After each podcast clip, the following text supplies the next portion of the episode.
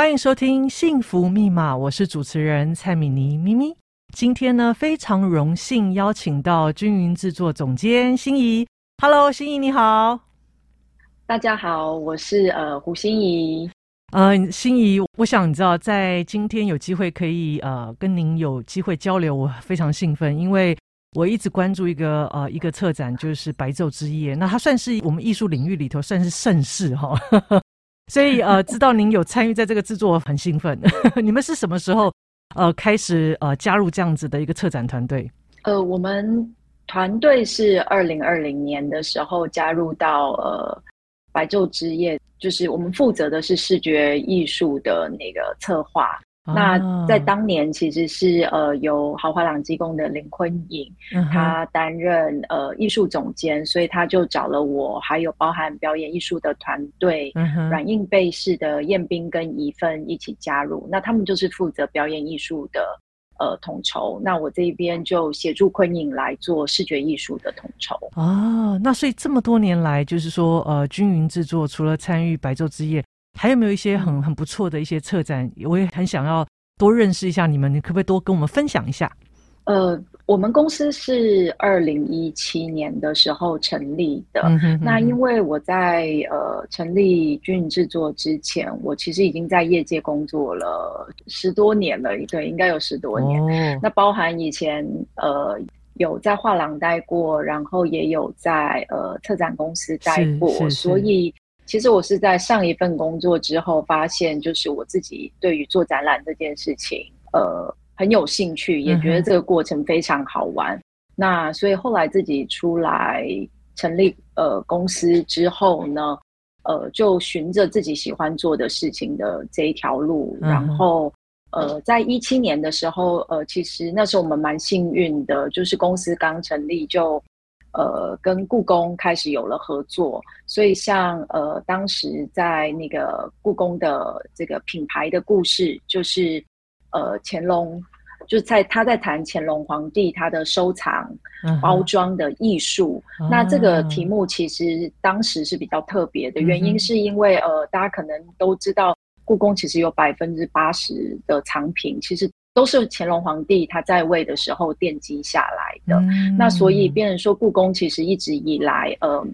在谈乾隆皇帝的收藏这件事情是已经谈过非常多次了。那但是在呃我们一七年做的那一个展览里面，包含策展人，呃，他也很用心，就是希望从呃现在比较呃流行的议题，就是从设计的这个角度去切入，嗯、重新去看，就是呃这些。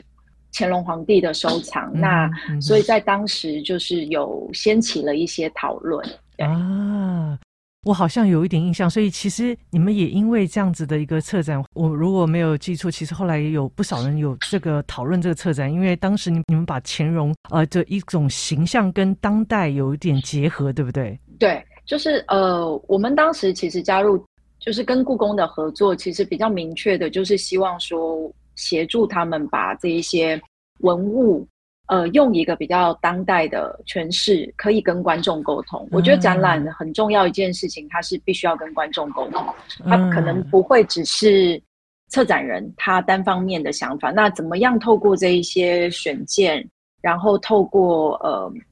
沟通的讯息这一件事情，来让观众更清楚的了解到呃展览。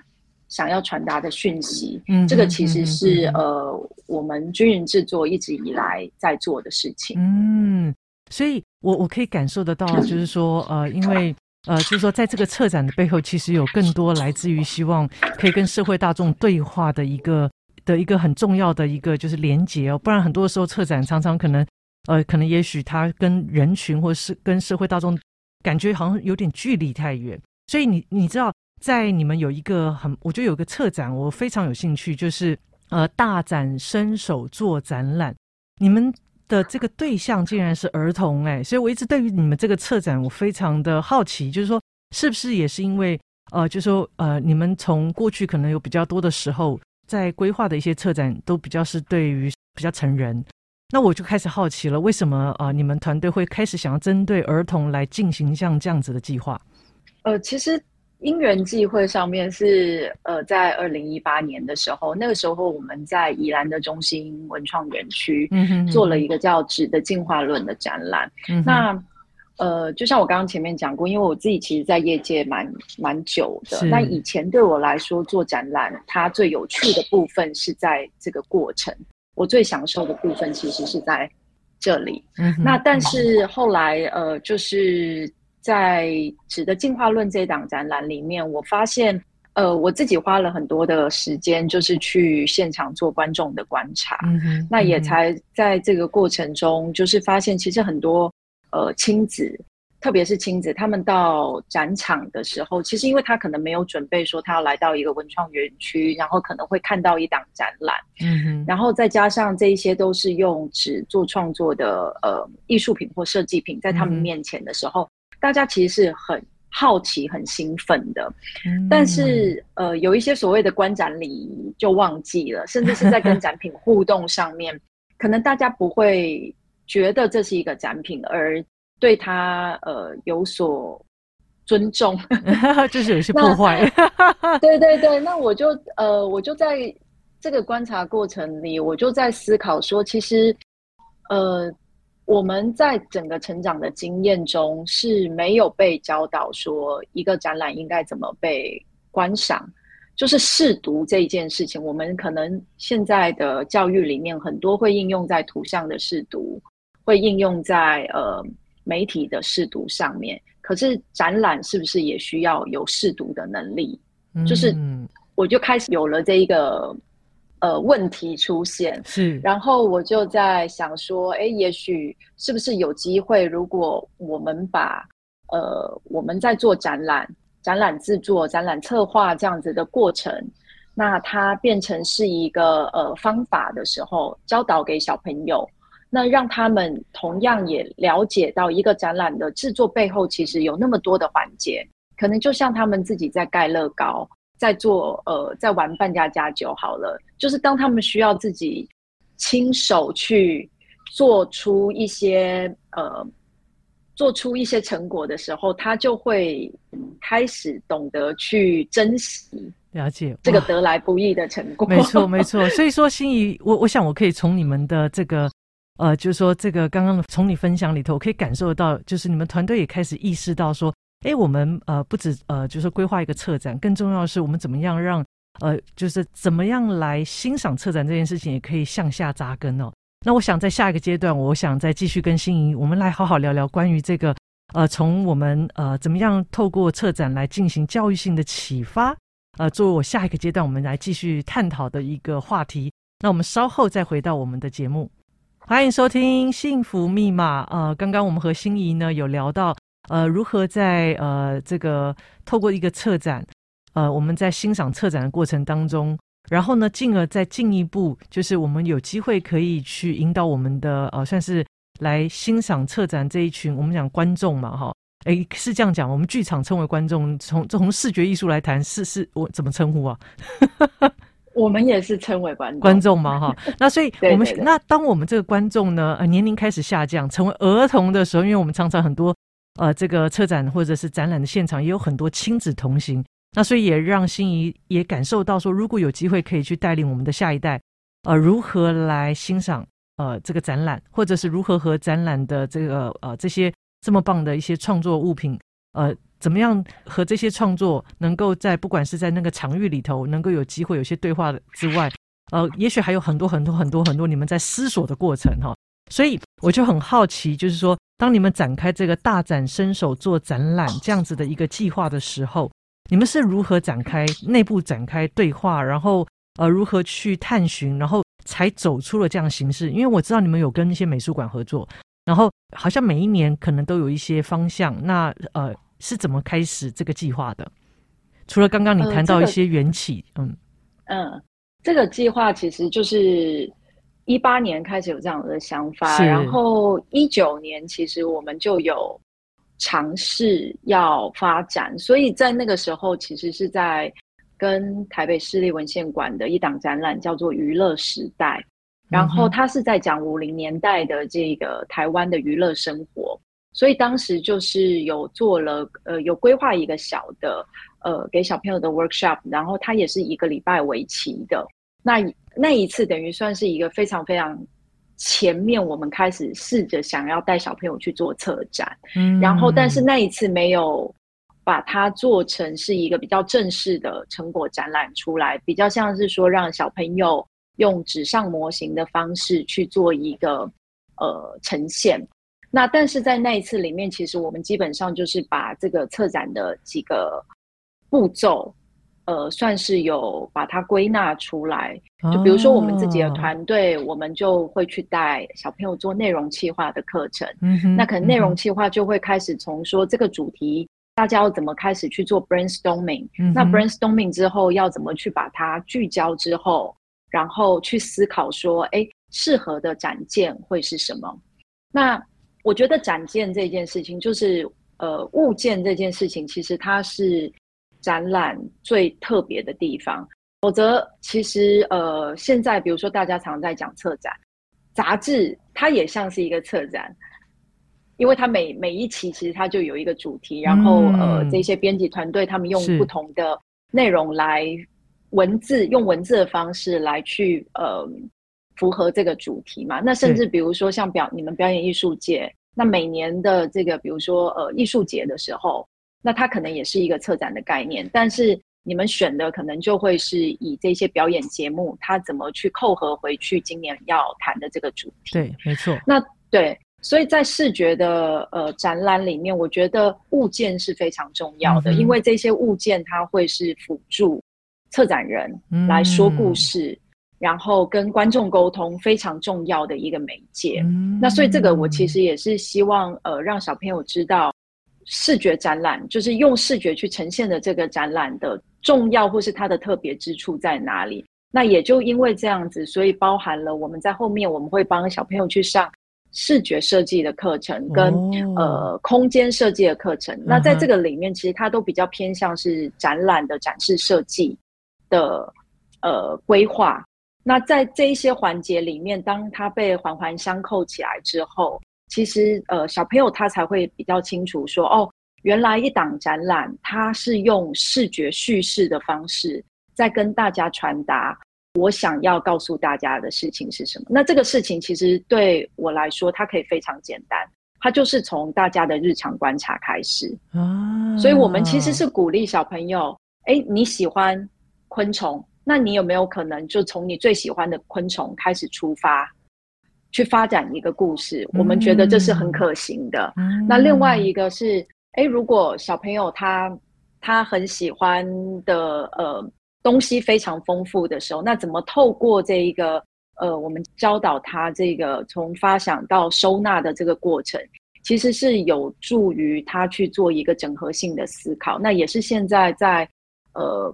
比如说，学校教育里面很常在讨论的这一个跨领域的这个能力的培养，我觉得是可以透过做展览的这一个程序去让小朋友进一步了解的。哦，我觉得这个就让我可以体会到，我们我想我们在谈怎么样呃，透过呃实质上从体验的过程当中，从很多认知学习里头去明白很多。呃，就是我们希望他可以学习到的一些，不管是一些素养啊，啊，然后或者是一些被启发，可能一些观念上的，或者是呃，就是说能够去呃，从因为因为对于儿童来讲，就是说我们如何让他从一个主题慢慢发展出呃，从一个算是观察，然后慢慢慢慢慢慢产生出一个视觉作品。我想光是那个过程就非常精彩。我我刚在听的过程，我已经可以体会到说。呃，你们不止在培养一个很棒的呃未来这个很优质的观众哦，其实甚至是透过这样实作的过程里头，其实呃不管是美学的一些呃养成，还有就是在这里头，因为透过做过程当中，其实呃我们在很多学习现场常常也是呃必须要那算是一个自学过程，你要慢慢，而且从那里头是要真正去呃真的有感，然后再从自己的感受里头长出一些东西来。那那个整个整个学习的过程，其实是以学习者为中心，而不是好像就是只有就是我说你听，而是要让他们在实作当中慢慢去明白。哇，我觉得这个很精彩。所以这个过程当中，呃，有没有一些好玩的一些事情发生啊？在跟因为你们过去很多的时候在对话都是社会大众，甚至是一些成人。那当你们开始跟孩子们互动的时候，有没有一些呃，就是很好玩的一些过程啊？然后一些呃，然后这中间是不是他们也在带着你们团队重新再去思考怎么跟儿童互动？我觉得是，其实呃，这个计划就是正式我们用“大展身手”这个名字，其实是二零二零开始啊。那呃，其实第一场，比如说我们是用声音艺术为主，那是跟一个呃以美国学校为主的一个呃单位，美国学校的学生为主的一个单位合作。那在那一次的规划里面，其实我们自己呃，从我们自己角度的想象是。哎，我要带小朋友去体验一个策展人在做什么事情，所以我们特别安排了，比如说去呃那个声音艺术家的工作室参访，那我们自己都觉得很兴奋。那但是实际上上了课之后，我们才发现，尽管像这一群小朋友，他们的家庭背景已经都是社经程度非常高的了，可是这些小朋友对于展览是什么，他们其实是不清楚的，甚至是。呃，他们没有观看展览的习惯，嗯，所以在这个情境之下，他们要来做展览，他会不知道为什么，嗯，是、嗯、因为这个跟他的生活变成没有连接，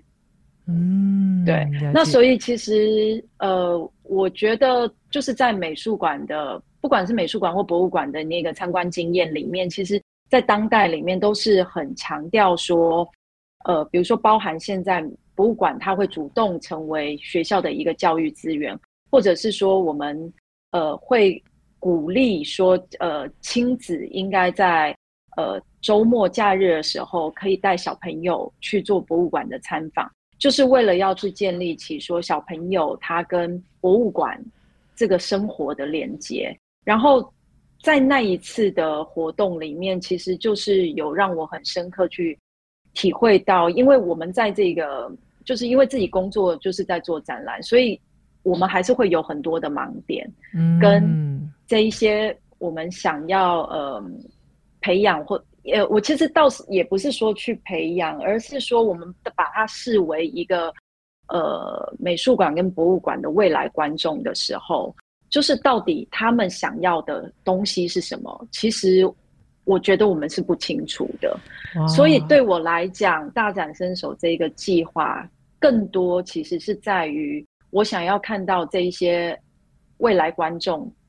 他们在想什么，嗯，那是不是有可能我们可以呃在这一些经验里面去协助博物馆、协助美术馆，甚至是我们自己都有机会去制作出更能够贴近这一些儿童需求的展览。是，所以我在想，心仪，你知道，我很有体会。呃，就像我从事在剧场那么久，我们也在想，我们怎么样培养我们的未来观众嘛？哈、嗯嗯，就是说这个心境我可以懂，而且从这个过程当中也可以体会得到，其实有更多的时候我们是要跟儿童学习的。那我想在下一个阶段，我们再来继续谈谈，从这个计划是怎么样带领呃，就是心仪以及团队，又从孩子的世界里头再继续向前探寻。那么稍后再回到我们的节目。欢迎收听由法鼓山人文社会基金会与教育电台共同制播的节目《幸福密码》，我是主持人蔡米妮咪咪。今天非常荣幸哦，邀请到我们军营制作总监心怡。Hello，心怡你好，大家好。呃，我想我们在呃上一个阶段，我们谈了很多关于大展身手这个很棒的一个计划哦。那尤其它是从儿童作为我们的出发。那我觉得，呃，我更好奇的是，那当你们经历完从一八年的起心动念，觉得想为呃整个呃这个我们讲说，呃，在从博物馆出发或从培养未来的观众出发，希望可以呃透过实质上带着他们去做体验过程当中，能够有一些呃教育生根的可能哈。那然后接下来一九年就做了尝试，到了二零二零年，那这几年就是说，刚刚您谈到就是说，哎。我们当我们真的去跟孩子同行的时候，发现到我们可能距离他们的想望好，或者是他们的理解心中的那个策展可能很远很远。那所以我想再进一步请教心怡，那他们带领你们学习了些什么？这些儿童们怎么样翻转着你们的思维，然后让你们再进入下一个阶段？呃，就是从二零二零年开始之后，包含呃刚刚讲的那一场跟那个美国学校的这些学生。然后后来还有跟比如说华山一九一四文创园区，然后他们就是用呃历史建物这样子的主题，我们带小朋友去做了一个展览。然后当呃同年的十一月、十二月的时候，我们是跟国家人权博物馆是呃做了以儿权就是儿童人权日这一个主题来测的展览。那我想要特别去谈一下，就是国家人权博物馆的这一个合作，嗯、原因是因为呃我们那个时候。我其实是受到当时的那个馆长陈俊宏馆长的启发蛮多的，嗯、因为他那时候呃我们在做其他的案子，然后跟他在聊的时候，就他就对于儿童策展这一件事情，他觉得很有兴趣，因为他觉得诶非常适用在他们想要做儿童人权的推广。嗯、原因是因为他觉得在台湾的人权推广上面，很常是用一个上对下的方式，是告诉大家人权是什么。嗯、可是呃。这个是我们想要让小朋友认识儿童人权的角度吗？这个是他在当时就是呃提出的一个疑问，所以他也很好奇，就是透过儿童策展的方式，是不是有机会我们让小朋友说一说他们心中的想要的权利到底是什么？嗯，然后比如说我们在讲呃儿童应该要有生存权，儿童应该要有话语权，可是对小朋友来说。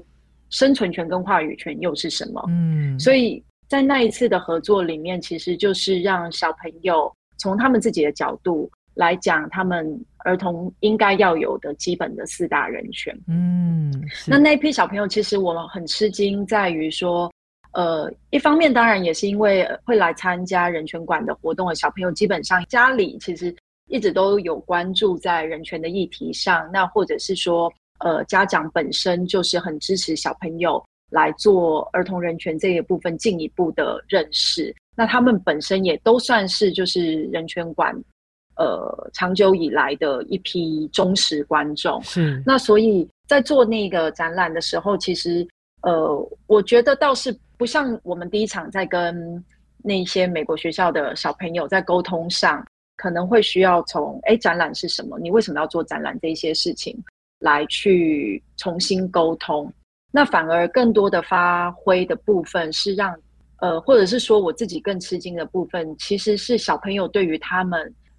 他们所分配到他们想要去介绍的这个人权，其实他们的概念是很充足的，然后甚至是想要请他们，呃，进一步去找资料，现在社会上正在发生什么，跟这一个人权，跟这个儿童人权有。相对应的事情的时候，他们其实也都很清楚，就是国际上正在发生什么事，他们觉得可以呼应回来他要谈的这个人权议题。那这个其实是让我觉得说，嗯，就是小朋友对于就是外部的世界，其实他们都是一直处在一个非常好奇的状态。那很多时候，其实他们是需要一个管道，你给他一个机会。那他其实会很乐意去分享给我们，就是他所知道的事情，或是他想要知道的事情。那他们对于研究的这个好奇心，我觉得是让我很感动的。那延续到就是像我们去年跟嘉美馆的合作，就是用我家旁边就是呃美术馆的这个题目，是，是对，去带小朋友。然后同样的呃。我觉得也是很吃惊的部分，在于说，本来我们会担心说，哎，嘉义的小朋友会不会跟我们之前在台北的小朋友操作上面会不会有一些落差？可是实际上，就是嘉义的这一些小朋友年龄上也是跟我们在台北操作的，呃，我们大概都是落在五六年级的国小小朋友为主嘛。嗯嗯、那他们其实，我觉得他们一方面是因为平常就已经有呃来美术馆。参观美术馆的习惯了。Uh. 那另外一个部分就是包含我们从行前的问卷，或者是说在课堂中，呃，给他们的一些回馈单来看的话，其实他们的观察是非常入围的，uh. 甚至是他们在意的事情，其实跟大人会是很不一样的。哦，比如说呢？比如说，我也很好奇。比如说，我们在我们就问小朋友说：“哎，那在呃你在参观里面。”你印象最深刻，就在这个参观的过程中，你对于空间的感觉，你印象最深刻，或是你观察到的事情是什么？大概十五个小朋友里面有一半的人都回答，他们印象最深刻的是是那个请勿跨越的线啊，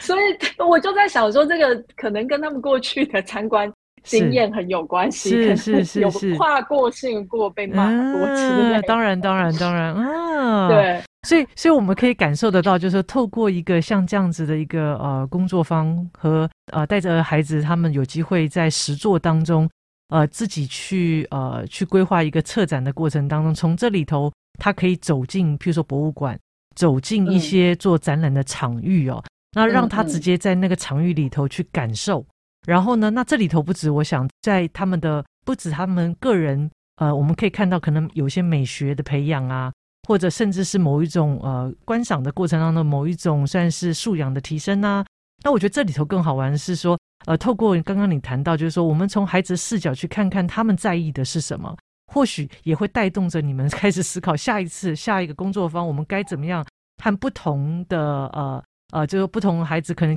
从不同角度，然后来呃切入来做一些交流。那因为我我我自己有感受到，就是说我们常常讲，呃，其实一个展览或者是美术馆等等，它其实本来就具有教育的功能。那过去我们可能有时候会觉得，不是我们不愿意走进美术馆，可能美术馆给我们感觉距离很远哦。那反而是透过呃像这样子的一个呃可能工作坊，或者是一个可能更趋近于某一呃，譬如说我们针对孩子来做像这样子的策展的时候，其实。呃，我们才能够有机会让孩子，或者甚至孩子带着父母亲一起再走进美术馆哦，或者这些呃展览的场域。所以我知道，在好像博物馆的一个研究里头有有一个所谓的生态博物馆嘛，它的目的其实就是希望我们过去博物馆通常都是以上对下，那生态博物馆它其实就是希望是从下而上。那我想它也反映着，就是说我们在很多策展过程当中，我们常常都是呃，譬如说策展人我想说什么，所以你们要看什么。或者是说呢，呃，这个时候我们会，我我们会有一种，就是说，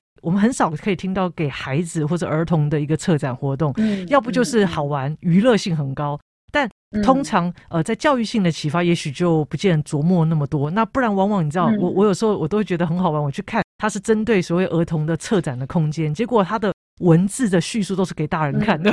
然后呢，顶多就只有那只有一些插图哈，你知道小朋友大概会有兴趣哦，所以我常也觉得很微妙，就是说。这个虽然是说是要给这个儿童看，可是呢，感觉都是给爸妈看这样哈、哦，所以，所以我想，呃，所以这也是为什么我对于你们大展身手这个计划很有兴趣，原因是说这里头如何透过这个计划，能够不只是带领我们的儿童能够呃在呃这个实作当中呢有所学习，那也希望可以从这里头，我也很期盼未来呃这个均匀它可以从这里出发，那真正的为我们台湾的哈。儿童们能够做一些很不一样的策展活动。那当然，呃，我想，呃，这个，呃，对于一个身为，呃，你算是呃所谓的制作总监嘛，对不对？然后呢，呃，对，那那也也可以说是一个很重要的策展人哦，可以这样讲吗？我比较不会定位我自己是策展人。哦，好，那太好了。那我们下一个阶段，哦，我想我们要来聊一聊，就是说，你看你们跟着儿童参与了，呃。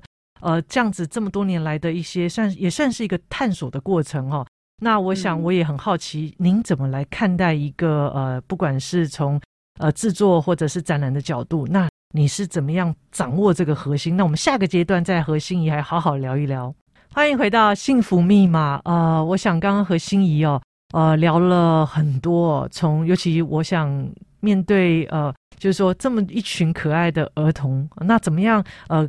不只是呃，一开始可能是我们想要呃带着他们学习些什么，然后慢慢其实他们也带领着我们从他们生命的视角，或是他的成长里头，他这个年龄层的视角里头，带着我们也一起成长。所以我想。呃，身为一个算是一个展览制作的总监哦，那呃，你们经历这么多呃，就是说策展的一些经验，那每一次当你在思维这些展览啦、啊、制作啊、策展呐、呃，你在你内心里头呃，不知道是不是有一个核心，一直都是你在呃，就是说，当你要开始呃，团队想要起一个很棒的一个呃展览计划的时候，就是你这个核心对于你来讲是非常重要的。嗯，我觉得对我来说，就是我们在做展览或是活动的选择上面，因为现在是自己的公司嘛，所以当初其实在，呃成立的时候，就是像呃我用的这个名字“均匀制作”，其实我希望，呃，每一档展览或是每一个活动，我们所呈现出来的都是一个最恰到好处的。那这个恰到好处，其实它的呃重点是在于，嗯，其实因为我觉得那个恰到好处这件事情，它相对来说是最难的。我们不太可能去做一个呃讨好每一个人的事情，嗯、但是呃。这个恰到好处里面，其实我希望的是能够忠实的去把，比如说策展人他想要传达给大众的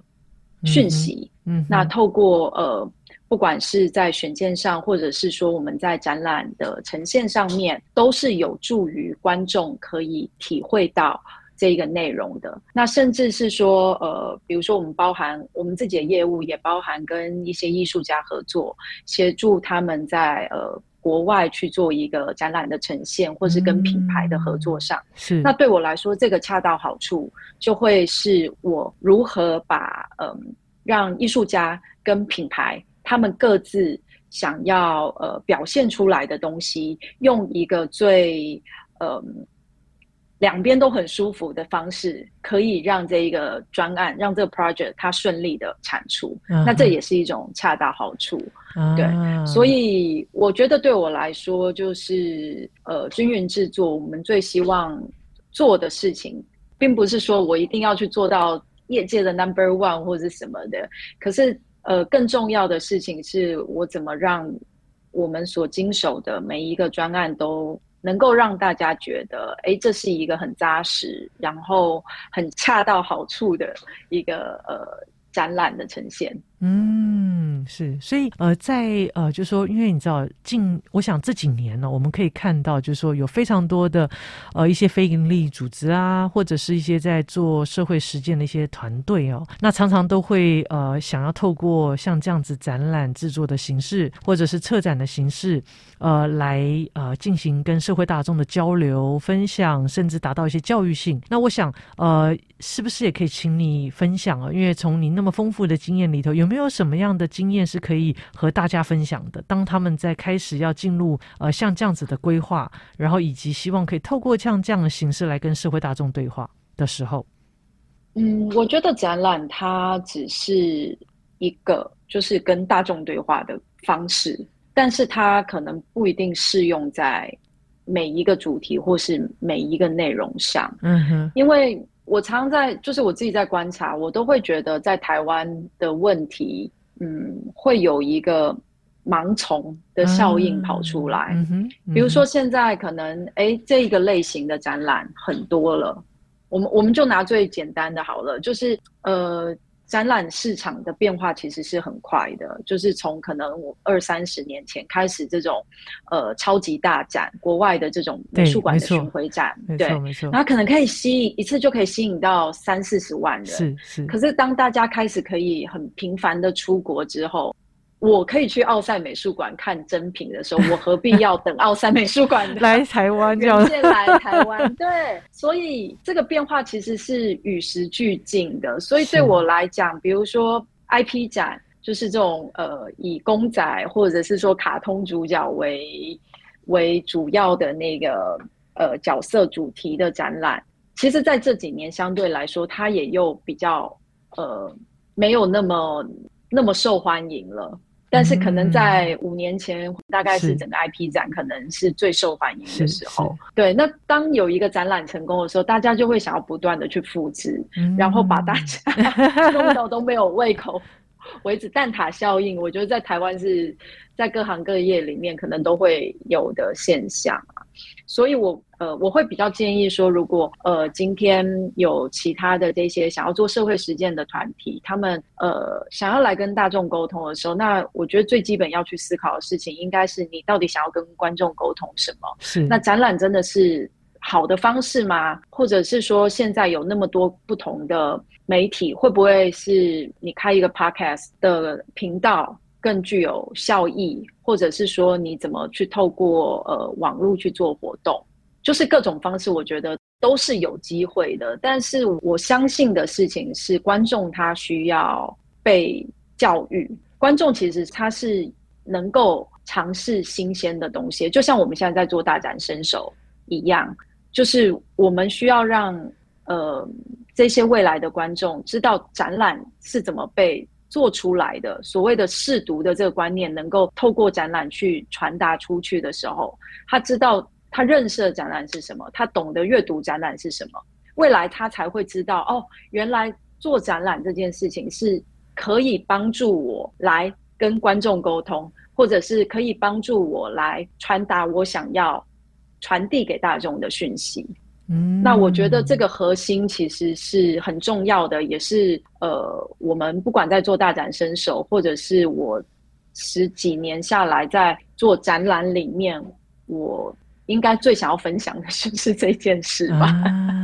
太棒了，因为我想，呃，透过今天心仪的分享，确实就是说，呃，因为现在这个世代的形式非常多，那我们怎么样选择，就是说适用于我们想传递这个核心精神的一些形式，这是第一个啊，是不是一定要透过展览？嗯，不一定啊。但是如果要透过展览，或者是当我们在思考我们想要传递的这个核心，关键还是在于你想说什么。哇，对。所以我想，呃，今天非常的，我觉得真的很开心，可以透过呃，就是说在呃这个策展，或者说我们从展览作为谈起。但我很好奇，刚刚你只谈展览，然后呢，呃，我们在展览跟策展之间，有时候常常我们呃，就是说，我不晓得你心中怎么去定义展览跟这个策展。呃，策展对我来讲，就是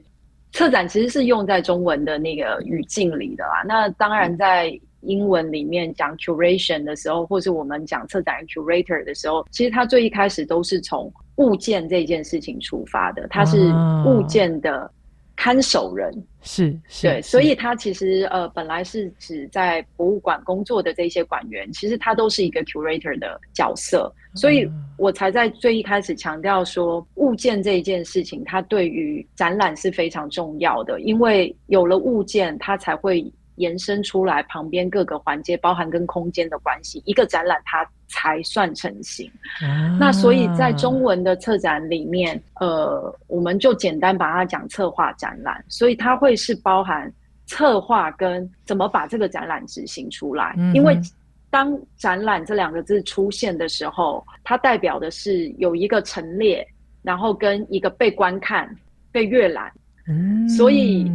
我觉得最后的这个呃策划，策划当然指我们讲前期的这些研究发展，包含内容的企划，以及我刚刚讲的展示设计。那是执行这件事情，其实我会更希望就是大家也能够去看到，怎么把这个展览，就是像我刚刚讲的，我们希望用一个最恰到好处的方式。去呈现在大家面前，是，是有助于展览作为一个沟通平台的。是是，所以哇，今天好棒，嗯、呃，就是说，你看，我们从大展身手作为我们呃今天的对话里头最重要，就是呃怎么样能够有机会呃让孩子从这里头呃成为一个我们不管是在培养他作为一个未来的所谓的观众，可是更重要，我们相信呃就是说因为呃这个艺术我们这样子的培养。这样子的启发的一个场域，不管是剧场、美术馆，或者是在展览场域哦，我想我们都是希望可以一棒接一棒。那在今天节目的尾声呢，我一定要再请我们心仪和我们大家分享，就是说你会这么坚持走在这条路上，呃，或者是你在你生命的旅程里头，有没有一句话对于你来讲是非常重要的，而且你深受启发呢？呃，一句话的，我觉得好像对我来说稍微比较。难一点，但是就是整体的精神是在于我刚刚讲的这个恰到好处。那在这个部分，我觉得衍生出来，我想跟大家分享的一个日本的呃设计师叫水野学，那他有一本书叫做《品味从知识开始》。是，那我记得很清楚，是因为我二零一六年的时候，我看到这一本书的时候，我很吃惊。因为品味这个东西，其实呃，我觉得大家听到这两个字，一定都会觉得很抽象。可是水野学他用非常有逻辑的方式，然后就像是这个步骤解析的方式，他去透过一本书告诉你，品味可以被培养出来，而且是怎样被培养出来的。嗯、那呃，里面有讲到一句是说，其实我们常会去讲感觉，感觉跟品味也一样，都很抽象。比如说，我们去讲说啊，这个东西好美，可是这个东西的美跟丑的评断标准，其实就是来自于我们日常观察的累积。那这些日常观察累积，其实就是一个你的知识的集合。嗯，是。所以，对，所以我每次要跟大家分享这本书的时候，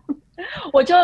会又回扣回来，我就会觉得，哎，其实真的就是这本书对我影响很大，包含我现在在做大展身手，或者是我想要去谈展览的试读的必要性，其实都像水野学想要跟大家讲的。